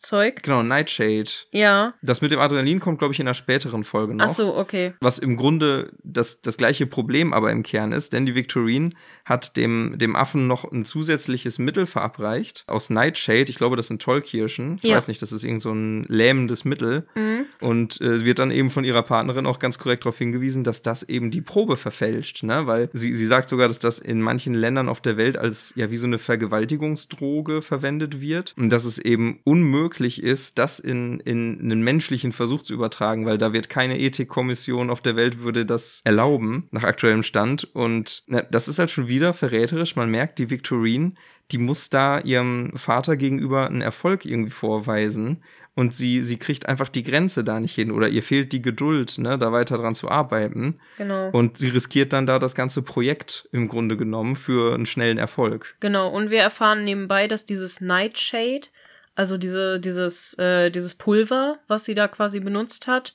um den Affen quasi auch ruhig zu stellen oder zu beruhigen oder so, ein experimentelles Produkt ist, was die Firma, also was Fortunato äh, GmbH ähm, hergestellt hat oder halt exper mit experimentiert, was aber halt alles noch experimentell ist. Also und wir erfahren noch, dass sie ihre Schwester Camille also die andere anscheinend hasst und ähm, will dann aber, dass ihre Freundin, also die Dr. Ruiz, die andere Chirurgin, dass die eben unbedingt mitkommt zu dem Familienessen, obwohl sie das eigentlich gar nicht so gerne möchte, weil sie denkt so, ah, ich habe da nichts verloren, aber sie sagt, doch, doch, alle sollen mitkommen. Das ist extra gesagt und du gehörst dazu, also komm bitte mit. Und dann gibt's einen ziemlich spontanen Cut. Genau. Zum nächsten Familienmitglied, nämlich zu Leo, beziehungsweise Napoleon, Mhm. wie der volle Name ist von ihm. Genau. Der Gesprächsübergang ist halt super, ne? Ja. Wir haben da gerade sie, die sagt von wegen, ja, natürlich musst du kommen. Und im nächsten Cut sieht man Leo in Jogginghose und Pulli auf der Couch, wie er was am Zocken ist. Also er hat ein Gamepad in der Hand und ballert da fröhlich vor sich hin und sagt äh, ins Telefon rein, nein, du kannst, von wegen hier, du kannst auf gar keinen Fall kommen, ne? Ja. Wir sind hier es gibt einen Initiationsritus bei meiner Familie, das ist alles nicht so leicht und äh, das braucht alles so irgendwie seine Zeit und du würdest, es wird dir nicht gefallen. Genau, und er möchte unbedingt nicht, dass sein Freund mitkommt. Ja, Genau. Und der Freund sagt dann, sagt auch von wegen so, wie, ich bin bei dir eingezogen, aber äh, ich kann nicht deine Familie kennenlernen, was? Mhm. Na, ich glaube, der Leo, der weiß schon, der weiß Bescheid, wie die Familie tickt und warum es nicht unbedingt was Tolles ist, da zu eng involviert zu sein. Ja, das habe ich nämlich auch gedacht. Dass am Anfang denkt man ja nur, er ist einfach nur irgendwie ein Arsch, der sich nicht binden will. Aber im Endeffekt denkt man nachher, hm, ist es vielleicht besser? Aber gut, genau. Auf jeden Fall ist das so, ähm, dass er dann das sagt. Und dann sagt sein Freund so, ja, okay, wir können ja gleich darüber reden. Ich bin schon im Fahrstuhl. Und er, wie, du bist im Fahrstuhl? ja. Und dann sieht man nämlich auch, warum er gerade so abweisend war und äh, warum das jetzt alles ganz schnell gehen muss, weil er hat nämlich, äh, er bekommt nämlich gerade von einem Fan von ihm anscheinend einen kleinen Blowy Beim. Mhm. beim Ego-Shooter spielen. Nee, ich glaube, er spielt äh, Last of Us, oder? ja, also beim ein, einem, einem Shooter. Auf Einem jeden Shooter. Fall. Ja, und dann äh, schickt er die erstmal raus auf den Balkon, so von wegen hier, du musst jetzt hier verschwinden, husch husch, ne? Du bist hier nicht mehr erwünscht. und dann kommt in dem Moment auch schon sein Freund rein und äh, er begrüßt ihn. Ja, Das, äh, diese Stelle, wie er sie rausschickt, ist auch schon wieder so, so ein Comedy-Ding, weil, weil er sagt zu ihr von wegen, ja, ähm, du musst dich jetzt hier, du musst dich hier draußen irgendwie verstecken. Äh, da vorne liegen Decken. Äh, deck dich mal zu und versteck dich darunter. Ich geb dir dann Bescheid. Ja. Keiner weiß, wie lange das dauert da drin, er und sein Freund. Ne? Und, äh, und sie soll da draußen, keine Ahnung, wie kalt es ist. Ich kenne ja, ich, also ich weiß jetzt nicht, welche Jahreszeit da ist, aber sie soll da unter so einer Decke für ein paar Stunden abwarten. ja mal Also ist abgesehen schon- davon ist er irgendwo in New York in irgendeinem Penthouse ganz weit oben. Das wird schon kalt sein. Also Ja, das stimmt. Also, ja, sein Freund kommt dann auch rein und er begrüßt ihn auch herzlich und so weiter und ist eigentlich alles ganz nett. Und dann sehen wir, dass sie eine Katze haben, namens Pluto. Eine schwarze Katze, ne? Merken wir uns das für später. und dann wechseln wir eigentlich schon wieder die Szene, ne? Genau, dann geht's äh, zu fast der letzten im Bunde, nämlich zu Camille. Camilla. Mhm, Camille L'Espanaye. Den Namen haben wir Genau. schon mal gehört. auch in Richtig. diesem Podcast. Hört, genau, hört gerne rein in die Folgen 1 und 2, die der Doppelmord in der Rue Morgue. Genau. Dann bekommt man vielleicht schon eine Vermutung, was mit der noch passieren könnte. Wo das noch hingehen könnte, ja. Das, das fand ich eben ganz bezeichnend, als wir die Folge nochmal geguckt hatten und wir Camille da nochmal hatten, da musste ich Isa tatsächlich fragen, du, was macht die denn eigentlich? Weil ich überhaupt nicht mitbekommen hatte, was deren Job ist. Ne? Bei den anderen haben wir irgendwie jetzt schon eine grobe Ahnung. Und du sagst mir dann, Camille, die macht wirklich einfach die, die macht PR für die Familie. Ja. Das ist quasi ihr Job. Genau. Also die äh, ist äh, mit ihren beiden äh, Pinguin-Assistenten, also die hat so zwei, zwei Bedienstete quasi, die immer nur so stocksteif daneben stehen und äh, ist mit denen voll und ganz dabei, eben den Verräter aus der Familie irgendwie zu entlarven. Also die sind am Pläne schmieden, wer es sein könnte, wie man das herausfinden kann, wen man überwachen müsste und so weiter und so fort. Genau. Und gleichzeitig macht sie aber auch die ganze Öffentlichkeitsarbeit für die Familie. Also sie macht halt eben auch auf irgendeiner, da ging es um die Met Gala, wo dann eben Juno, also Juno ist die neue Frau von Roderick, die lernen wir gleich auch noch kennen genauer dass die, ähm, genau, die haben wir bei äh, Tammy auch schon kurz angesprochen, weil Tammy hasst sie nämlich auch. Die äh, hält sie für unwürdig und äh, die hat ja wohl nicht im Testament zu stehen und so weiter. Und jetzt erfahren wir eben, dass Juno eben auf der Met Gala auftreten soll und da regt sich dann Camille kurz darüber auf, dass sie sagt, ja toll, jetzt soll ich sie hier zu äh, Grace, äh, zu Lady Grace machen und so weiter. Aber na gut, egal, ich mach das schon. Also von wegen, alles klar, wir, wir machen das schon. Wir rücken das alles ins richtige richtige Licht. Also man merkt, die verschleiert, die macht Sachen, ähm, stellt Sachen anders dar, sorgt für Pressestatements und so weiter. Also die ist halt wirklich die, die quasi den Schein der Familie nach außen aufrechterhält. Das ist es im Grunde so an essentiellen Sachen, die da passieren. Genau, man sieht halt, dass sie diese zwei total Untergebenen hat, wie du schon sagtest, die ihr wirklich quasi aus der Hand fressen. Die sind auch beide in so Uniform gekleidet, wie so schon fast wie so Schuluniformen ein bisschen. Und sie ist halt so mhm. die krasse abgefuckte mit ihrem riesigen Monitor da, wo auf irgendwie zig verschiedene Monitoren verschiedene Nachrichtensender laufen gleichzeitig, die sie sich alle anguckt, die sie die ganze Zeit verfolgt und sie ist halt so ein Businesswoman, die überall ihre Augen hat. Weißt ja. du, was ich, was ich da für Vibes bekommen habe nee. bei ihr? Sie hätte so ein Anime-Bösewicht sein können. Ja, das stimmt mit ihren weißt du, Handlangern hat, da auch, ja. Mm. Ja, genau, sie hat diese, diesen Bildschirm und äh, dann diese beiden komisch gekleideten zwei Personen, die man erst gar nicht so richtig einordnen kann. Was sind das denn für welche? Ja. Die sehen auch alle sehr weird aus. Du, mich würde es auch gar nicht wundern, wenn das eine Anspielung auf irgendein Anime-Bösewicht ist oder irgendwas. Das würde mich gar nicht wundern. Auch mit ihren weißen Haaren und so, das könnte schon sein. Ja, genau. Ja, ja. Genau, genau. Also die, diese ganze Konstellation, das Büro sieht so mega futuristisch aus. Ja, es ist alles und sehr, sehr clean, ne? Also schon fast klinisch. Also das, die, die beiden Assistenten, die reden auch sehr, sehr merkwürdig. Hm. Also die haben eine, eine, eine merkwürdige Stimmlage, so in, in, in ihrem in der Art, wie sie sprechen, ist ganz, ganz eigenartig. Ja, stimmt. Geht's in einem Sprung zu Daddy zurück zu Roderick. Genau, und ähm, Juno. Im Familienanwesen. Genau, und zu Juno, zu seiner Frau. Und ähm, die Frau ist schon wieder so eine Darstellerin, so ähnlich wie die von, von Tammy, die ich irgendwie super gerne sehe, weil die hat ein merkwürdiges Gesicht. Ja. Das und das meine ich, das meine ich nicht ich meine das nicht in dem Sinne, dass, dass, dass es nicht kein, dass sie nicht ästhetisch wäre oder so. Die hat so ein, so ein Gesicht, was man sofort wiedererkennt. So die Lippen, die Nase, die Augen, so ganz, also sieht man nicht so häufig. Ja, das stimmt. Sag ich mal. Das stimmt. Ne, aber ich, ich mag sie total gern. Hat die nicht auch in Cabinet of Curiosities? War das die mit dem nee, Allo-Glow? Nee, das war eine andere. Das war eine andere. andere? Ne, ich sag gerade noch, dass die so einen Wiedererkennungswert hat und jetzt verwechsel ich die. Aber diese beiden Schauspielerinnen, ja. das sind die mit den Charaktergesichtern. Das stimmt. Über sie erfahren wir schon mal direkt was Interessantes, weil ähm, während die Dienerschaft gerade da dabei ist, das, die große Tafel zu decken, weil ja das Familienessen da stattfindet, mhm. da sagt sie, dass sie so aufgeregt ist, weil sie noch nie Gastgeberin gewesen war äh, für so einen großen Anlass. Außer einmal bei, bei der NA, also bei den, was sind das? Narcotics Anonymous, ja. also bei, bei der Selbsthilfegruppe für Drogenabhängige. Genau. Nur da war sie mal Host. Ne? Und äh, da ist quasi in einem schon viel über sie gesagt. Ne? Also, dass die überhaupt nicht ja aus diesen Verhältnissen kommt, sondern dass die anscheinend mal drogenabhängig war oder immer noch ist. Ja. Und äh, da so quasi unter, ihre, unter die Fittiche der Familie genommen wurde. Was ich super interessant finde, weil ich meine, klar, auch wenn du, wenn du von Haus aus reich bist, vielleicht gerade dann kannst du ein Drogenproblem entwickeln. Das haben ja sehr viele reiche Leute. Ja. Gerade so Promis, da hört man ja ständig einiges von. Aber dass der Roderick dann eben jemanden geheiratet hat, der dieses Problem hat, das finde ich ist spannend. Man sieht auch, dass sie eine Prothese hat, also dass an ihrem Bein irgendwie was ist. Man sieht es nämlich noch nicht so aus nah, aber man sieht, wenn sie vorbeiläuft, dass sie eben eine Prothese anscheinend hat. Und dann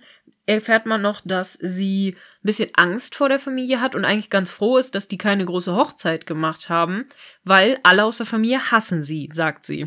Also die Kinder hassen sie alle. Wo sie ja nicht Unrecht hat, wie wir mehr oder weniger wissen, ne? Das stimmt. Also Roderick sagt aber, dass er sie liebt, dass sie das schon alles klappt und dass er sie liebt und das ist ja wohl das Wichtigste. Und dann kommt ähm, Pym rein und sagt, dass er Neuigkeiten hat und mal mit Roderick reden möchte. Und sie guckt dann so, ja, okay, dann schieß mal los. Und er sagt, nee, nee, wir müssen alleine reden. Und das passiert dann anscheinend auch, weil man sieht nämlich nur den Close-up auf ihr Gesicht, wie sie so voll enttäuscht, so, ah, okay, ja, okay, hm, da bin ich wohl auch wieder raus, ja. ne? Vorher hat aber ähm, auch Roderick selber seinen Moment, seinen verräterischen, als äh, Juno das sagt, dass alle sie hassen und er erwidert, ja, aber ich liebe dich, also lieben sie dich auch. Ja denn sie haben zu viel Angst, aus dem Testament gestrichen zu werden. Stimmt. Wenn ja. sie meine Gunst verlieren. Und das ist ja sehr kurz und knapp zusammengefasst, das ganze Problem der Familie, ne? Mhm. Dass da der Roderick meint, denen was Gutes zu tun, indem er die alle aufnimmt und denen Geld gibt und so weiter. Aber halt auch nicht mehr. Also der regiert da im Endeffekt durch sein Geld und dadurch, dass er halt so Begehrlichkeiten in den Leuten weckt und sagt hier von wegen, ne, wenn, wenn ich nicht mehr da bin, dann habt ihr euren Lebensstand nicht mehr, diesen Standard, an den ihr euch jetzt gewöhnt habt. Ja, das stimmt. Also es ist auch eine Art von Erpressung, die er da macht. Also so, so gut und sauber ist das alles nicht. Ja, das stimmt. Und ähm, genau das sehen wir ja im Endeffekt auch so ein bisschen, wie der, wie Business bei denen gemacht wird. Weil wir haben eine Überblende nach draußen und wir sehen, wie da so ein richtig dickes Auto vorfährt. Also so irgend so ein Sportwagen, ich weiß nicht, wahrscheinlich Lamborghini, Ferrari, irgendwas. Keine Ahnung. Ich bin kein Automensch. Das Auto macht Brumm Brumm. Genau, das Auto macht Brumm Brumm.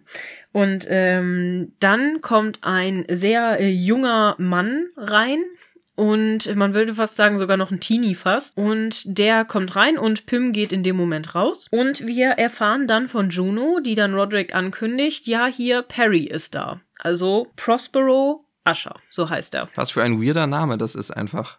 Ja, finde ich auch.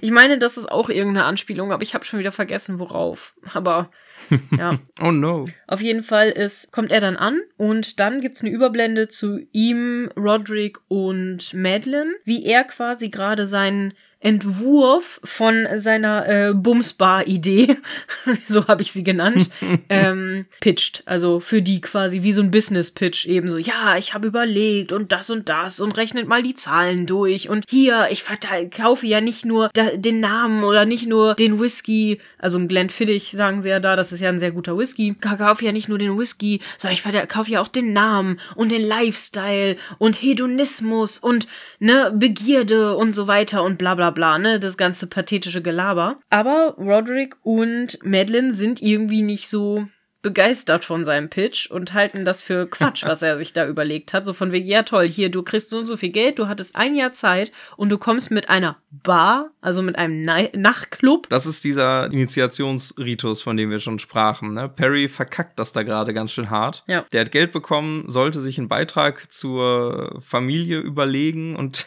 hat es aber nicht geschafft. Genau. Ja, schade. Genau, und da hören wir eben dann auch einmal schon mal einen sehr signifikanten Satz, der noch sehr wichtig wird, weil Roderick sagt, nein, das gibt's nicht, das ist nicht der richtige Weg, weil wir Aschers sind mehr, ein Ascher zu sein bedeutet, die Welt zu verändern. Das wird noch wichtig.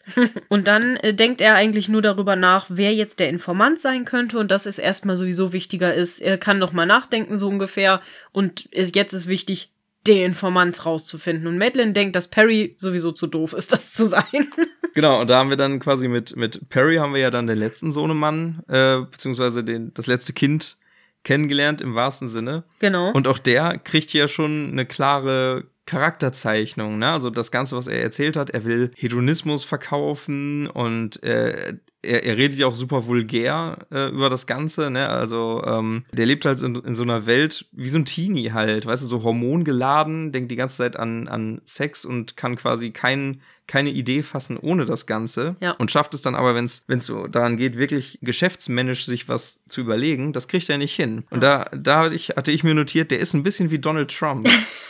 Ja. Weißt du so, der hat ja auch so das, die Hotelkette von seinem Papa geerbt, hat das dann von den, von den Vermögensverwaltern im Grunde weiterführen lassen, ne, damit das erfolgreich ist. Aber jede einzelne Idee, mit der er selber gekommen ist, hier Golfplätze, seine eigene Seife, sein eigenes Duschgel, sein eigener Wein, das hat alles riesig gefloppt, mhm. weil der selber halt überhaupt keinen Plan hat, wie man, was eine gute Idee ist und was sich gut verkauft und so, ne? Und der Perry ist auch ein bisschen so drauf, ne? Aber ja. man merkt ja auch so ein bisschen, er, er scheint auch keine Hilfe bekommen zu haben. Also du musst anscheinend in der Ascher-Familie diesen einen Schritt wirklich vollkommen alleine machen mit dieser Idee. Und dann sind die beiden anscheinend wieder alleine.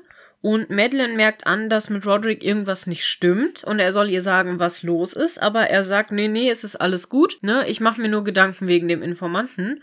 Und dann sieht man, wie er an der Bar ist und eine Frau ihm ein Getränk nachschenkt und ihn anguckt. Und diese Frau hat halt komplett schwarze Augen und starrt ihn halt an und sagt hier noch einen für, für hinterher quasi. Und er erschrickt halt total, zuckt zurück und dann sieht man wieder die, Gro die Großaufnahme von dem Raum und Madeline ist halt nicht mehr da. Und er ist auch alleine in dem Raum. Und das finde ich richtig, richtig cool, weil das ist nämlich auch eine Sache, ähm, die in der Geschichte der Untergang des Hauses Hauses Ascher angesprochen wird, dass die Aschers alle in ihrer Familie so Momente haben, wo sie anscheinend durch ihr Temperament begründet so Momente, so Aussetzer haben.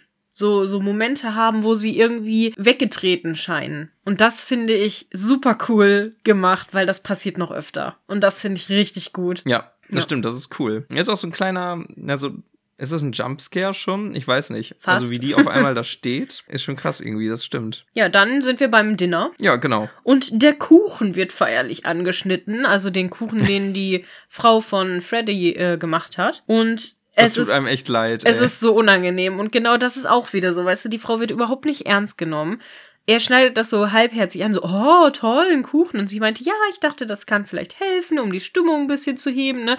Das könnte uns ja helfen, weil das, der Kuchen sieht eben aus wie so ein Gesetzbuch. Und, ja, irgendwie äh, Pharmaziegesetz oder irgendwie sowas, also so, so ein Buch eben. Ja, genau, und wir, we're cutting the law, ne? Das ist ja so der Witz daran so ein bisschen. Ja, naja, ja. auf jeden Fall. Und dann müssen alle so halbherzig applaudieren über diesen Kuchen und das ist so, oh, das so, ist so unangenehm. unangenehm.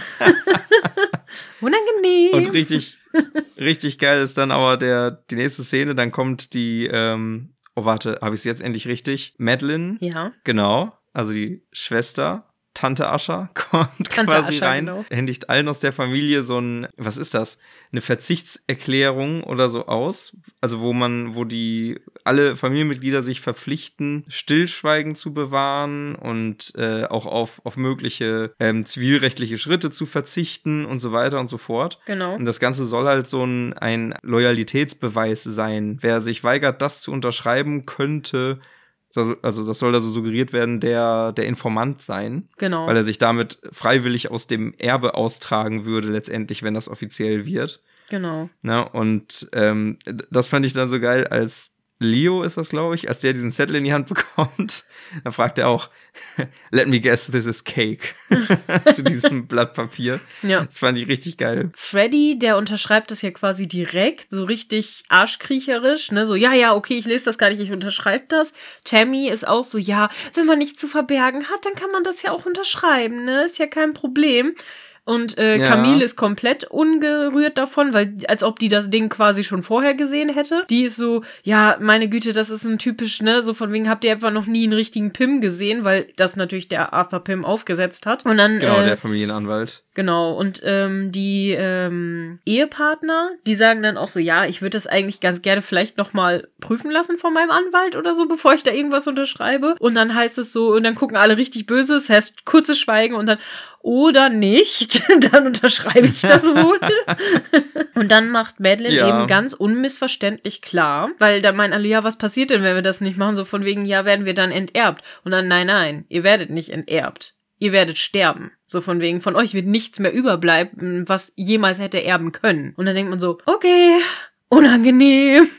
das ist Madelines Spruch dann an der Stelle. Ne? Mhm. Er sagt, Familie ist alles. Da lernt man über sie dann im Grunde ihren, ihren wesentlichen Charakterzug kennen. Ne? So von wegen, das Blut ist alles, die Familie ist alles und ähm, man hängt da drin. Zu guter Letzt, nachdem sie dann Morddrohungen äh, bekommen haben, setzt dann Roderick auch noch ein Kopfgeld auf den Kopf des Informanten aus. Also Happy Hunting. Ne? Und du denkst so, Alter, das genau. ist deine Familie.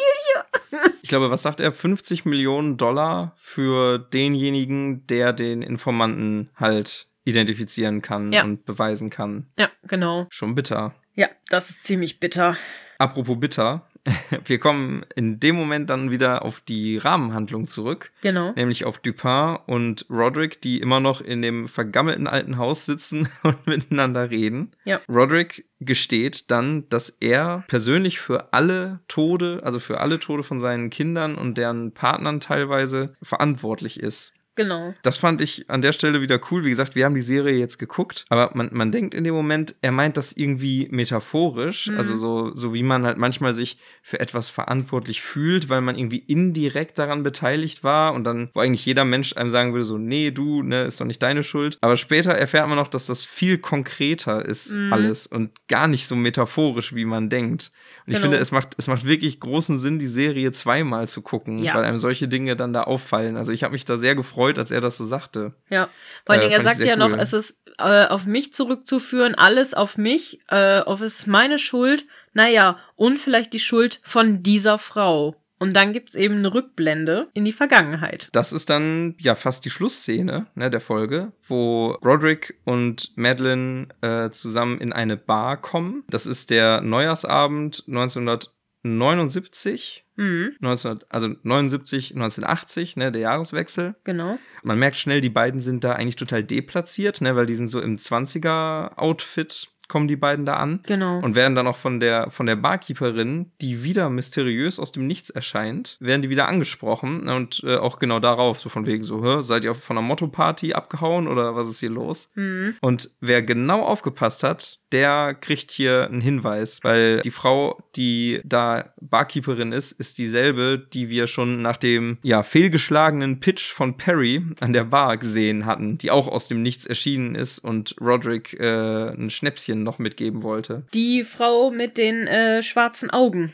am Anfang. Genau. Das haben wir auch schon, Genau, genau. die ist es. Was auch richtig, richtig toll ist, wir kriegen einen großen Shot auf die Bar. Da kommt ja gleich auch noch deine Sache, was du rausgesucht hast mit dem Typen, der im Vordergrund sitzt, ne? Ja, genau. Aber man sieht die Bar und diese Bar ist einfach eine komplette Anspielung, weil es gibt nämlich ein so ein Mosaikfenster, also zwei Mosaikfenster, wo ein Rabe drauf ist, also The Raven. Dann gibt es ein Mosaikfenster, wo ein Pferd drauf ist, ein schwarzes Pferd, was so im Galopp reitet, was halt quasi genau der Anfang von der äh, der Untergang des Hauses Ascher ist, weil er reitet auf seinem Pferd dahin und da drüber, da ist ein Schädel, da sitzt der Rabe drauf und die anderen beiden Fenster, die ich zuerst genannt habe, da sind schwarze Katzen drauf. So, jetzt wegen The Black Cat, das ist ja auch ein, eine Geschichte von ihm. Aha. Und das fand ich super, super cool. Das fand ich super spannend. Und wie gesagt, der Rabe dann eben so auf dem Schädel in der Mitte eingekreist von dem Rest. Das ist sehr, sehr cool. Die Barkeeperin stellt sich ja vor. Sie nennt es nämlich ihren Namen. Sie heißt nämlich Werner. Und Werner ist ein Anagramm. Warte, Werner? Hm? Für Raven. Ach, wow. Mhm. Oh nein, oh nein, wieso ist mir das nicht aufgefallen? ja, nicht schlecht, stimmt. Oh Ja. Mann, das ist, es ist so offensichtlich. Das ist Da so mindblown, ne? Es ist so cool. Ich, deswegen bin ich sehr so ausgerastet am Anfang, als sie das sagte. Ja, nicht schlecht. Ja. Ey, die Bar ist irgendwie hier ähm, Easter Egg-Ception, denn ähm, da ist noch was. Nämlich direkt in der Anfangsszene, als sie durch die Tür reinkommen, da gibt's so einen, einen, einen Kameraschwenk, der so einmal von rechts nach links und wieder zurückgeht. Und ähm, in diesem ganzen Schwenk, in beiden Bewegungen, sitzt vorne am Tisch ein Mann mit einem sehr auffälligen Bart und einer auffälligen Frisur und auffälliger Kleidung. Mhm. Der wäre mir eigentlich fast entgangen, aber dadurch, dass die Kamera in dieser Bewegung immer ihn mit am Bildrand hat, Ja. merkt man irgendwie, man wird so ganz dezent auf den hingewiesen. Und beim ersten Mal gucken dachte ich mir, wer ist das? Weil den kennt man. Ich dachte, das, das ist jemand, den man von einem Gemälde irgendwie kennt, ein Okay. Künstler oder so vielleicht. Aber nee, das ist Charles Dickens. Ach, Die Frisur, der Bart, das Gesicht und so. Ich dachte mir, guckst du doch mal. Und irgendwie bin ich dann, als wir die Folge hier nochmal geguckt haben, habe ich mal Charles Dickens gesucht, wie der aussieht. Und es ist eins zu eins der. Also die haben cool. einen, einen- einen Doppelgänger genommen oder haben irgendjemanden so hergerichtet, dass der wie Charles Dickens aussieht in, äh, aussieht in der Bar, wie er da sitzt. ach cool, Also- das ist ja spannend. Ja, fand ich, fand ich super gut. Ich bin Schön. ein bisschen stolz auf mich. Schön, schöne Hommage, ja, schön. Fand Passt. ich nämlich auch sehr, sehr, Ja. sehr schön. Und du hast das mit dem Werner. Also irgendwie, da fragt man sich so ein bisschen, wie viel entgeht einem noch, was man einfach nicht bemerkt in Ja. dieser Serie. Also Ja, ich ja, glaube, das ist so dicht vollgestopft mit irgendwelchen Anspielungen hier und da, die man, glaube ich, gar nicht alle so fassen kann in Ja, einem es ist ein gucken. Fest, es geht ja noch viel, es geht ja noch weiter. ja, es kommt, es kommt wirklich noch viel, viel mehr. Ja, und dann äh, sehen wir eben Roderick und Madeline, die ja an der Bar jetzt sitzen und richtig aufgeregt sind. Also man merkt, die sind innerlich, ne, die sind im Moment ein bisschen mit sich am Kämpfen, dass sie nicht außer, äh, außer sich geraten, weil die Polizei fährt in dem Moment vorbei und die beiden sind auch richtig so, und dann fährt sie aber vorbei und sind beide so richtig erleichtert, ne, so, okay, nichts passiert, ne, ja. und wir so, hm, was hat das zu bedeuten? richtig, ne, also wir, wir kriegen hier schon Infos, die sich alle am Ende der Serie auflösen. Ne? Wie gesagt, wir spoilern nicht. Ja. Aber wir, wir sehen hier, dass die von irgendeiner Party abgehauen sind. Ja. Wir sehen, dass die Angst haben, weil die Polizei vorbeifährt. Und wir merken auch schon, dass die sich ein Alibi schaffen wollen. Genau. Ja, weil ähm, sie reden miteinander von wegen jetzt hier ganz, ganz normal und äh, nicht auffallen, ne? weil ähm, Roderick, der junge Roderick, will zum Beispiel erst gar nichts trinken. Ne? Der möchte, möchte nüchtern bleiben. Mhm. Madeline sagt dann aber ganz demonstrativ auch zu der Barkeeperin so, nee, wir wollen jetzt hier einen Whisky und zwar einen ordentlichen. Ja. Ne, also die, die ist so von wegen, wir, wir dürfen nicht auffallen durch irgendwas, sondern die sind im Grunde nur da, um gesehen zu werden, Ja. damit genug Leute sagen können, ja, die beiden waren hier auf der Party. Genau. Das ist es im Grunde. Here comes trouble, make it double. ja, genau. Ja, und dann ähm, fragt die Barfrau eigentlich ziemlich viel, ne, wo man erstmal so denkt, hm, was, was will die, ne? Und dann äh, fragt sie auch, bleibt ihr denn bis zum Balls Drop, also bis Neujahr quasi eingeleitet wird? In Amerika gibt es da anscheinend so eine Tradition, dass dann irgendwie so ein Glitzerball eben runterfallen wird und so und das, ja. Das gibt's, glaube ich, nur in New York. Ja, ich glaube auch. New York ich glaube, auf dem. Empire State Building oder was ist, wo diese Kugel runter Ja. sinkt und bei Null kommt sie halt unten an und dann ist Feuerwerk und alles. Ja, genau, Das irgendwie so. gemeint. Genau, und dann sagen die, ja, wird wohl so sein, wenn ihr denn so lange aufhabt. Und sie meinte so, ja, wir sind ja ein Midnight-Business. Zumindest heute Abend, sagt sie das. Und ich war so, hm. Nach diesem Gespräch gibt's wieder einen Cut. Ne? Wir sind wieder in unserer Rahmenhandlung mit Dupin und ähm, Roderick, die sich gegenüber sitzen. Da erfahren wir dann als ZuschauerInnen, dass Dupin auch schon mehr weiß als wir, weil Dupin sagt, dass dieser Jahreswechsel 79, 80, da war ja das Ereignis, ne? Ja. Und er sagt das dann auch so, äh, auf so eine Art so, das war doch der Abend, wo, naja, sie wissen schon, worauf ich hinaus will. Ne? Mhm. Also es wird, wird uns ganz gezielt noch vorenthalten an der Stelle, was denn da passiert ist. Aber wir merken, Dupin weiß Bescheid, was Ja. da abging, dass da irgendwas war. genau. Ne? Weil ähm, alles sich in dem Moment geändert hat. Und das war quasi, sagt er, der Startschuss auch für ähm, Fortunato Pharmaceuticals, also für diesen Konzern, wo dann auf einmal alles so krass bergauf gegangen ist nach diesem einen Abend, um den es da gerade ging in der Bar. Genau. Äh, dann gibt's immer noch mal, noch mal eine kleine Rückblende wieder in die Bar, weil äh, Roderick sagt eben auch, dass Neujahr quasi sein Lieblingsjahreszeit ist oder sein, äh, sein Lieblingsfeiertag, äh, wegen den Vorsätzen. Weil alle Menschen machen Vorsätze und keiner nimmt das so richtig ernst, aber nicht so Madeline und ich, ne? Wir nehmen uns das sehr ernst. Und dann gibt's eben diese Rückblende, wie Werner eben fragt, ähm, was sie denn für Vorsätze machen. Und Roderick antwortet erstmal für beide richtig direkt raus. So, ja, wir werden die Welt verändern. Ne? We're gonna change the world. Und das haben wir ja schon mal gehört in dieser Folge. Und dann sind wir wieder in der Gegenwart und ähm, bei der Beerdigung. Genau, ne? wie die Serie äh, beziehungsweise die Folge auch schon begonnen hat. Ne? Roderick verlässt die Beerdigung Nee, und warte, äh, warte. geht Der, der Pfarrer äh, zitiert ja die ganze Zeit was, ne? Und das, was er zitiert, was er sagt, ist auch eine, ähm, ein Gedicht von Poe. Und zwar The Imp äh, of the Perverse. Wollte ich nur mal anmerken. So, genau. Okay. Genau, und dann ver Ja, ver ah. verlässt Roderick die, die Beerdigung, ja. Und dann kommt wieder ein schöner Moment, der an unseren Podcast-Anfang erinnert. Mhm. Ne, weil ähm, als er gerade äh, von einem Chauffeur die Tür zu seiner Limousine da aufgehalten bekommt, will er gerade einsteigen und da kommt dann wieder Jumpscare! Denn äh, in dem Wagen sitzt so eine düstere Gestalt mit, äh, mit so einer Narrenkappe und einer Maske auf. Genau, mit so einer Ne, Schellenkappe. mit so einem, ja. Genau, mit diesem typischen, ja, venezianischen Karnevalsgesicht, dieses verzerrte Grinsen, was die Maske eben hat. Ja. Ne, und äh, guckt ihn mit so leuchtenden Augen da an. Ja. Und daraufhin äh, kriegt der gute Roderick anscheinend ein bisschen zu viel, ne? Und äh, kippt quasi direkt so nach hinten über und landet auf dem Asphalt. Genau. Mein Gott, Montresor. Genau, mein Gott, Montresor. Genau. Nee, und das erinnert Ja, uns genau. natürlich wieder an Fortunato aus Das Fass Amontillado, weil auch der hatte ja an seiner Verkleidung diese Narrenkappe auf und so ein venezianisches Narrenkostüm an. Genau, genau. so ist es. Und so zerbröselt der Keks nun mal.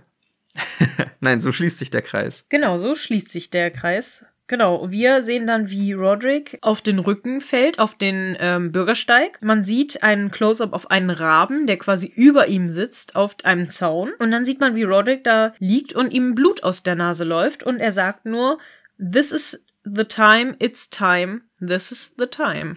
Und dann endet die Folge. Et ist soweit. Et ist soweit. Et ist noch Ja, also echt eine sehr anspielungsreiche Folge, möchte ich mal sagen. Ne? Also der Auftakt ist schon mal richtig, richtig krass. Also mir hat besonders stark daran gefallen, wie viele verschiedene Emotionen und Stimmungen da reinkommen.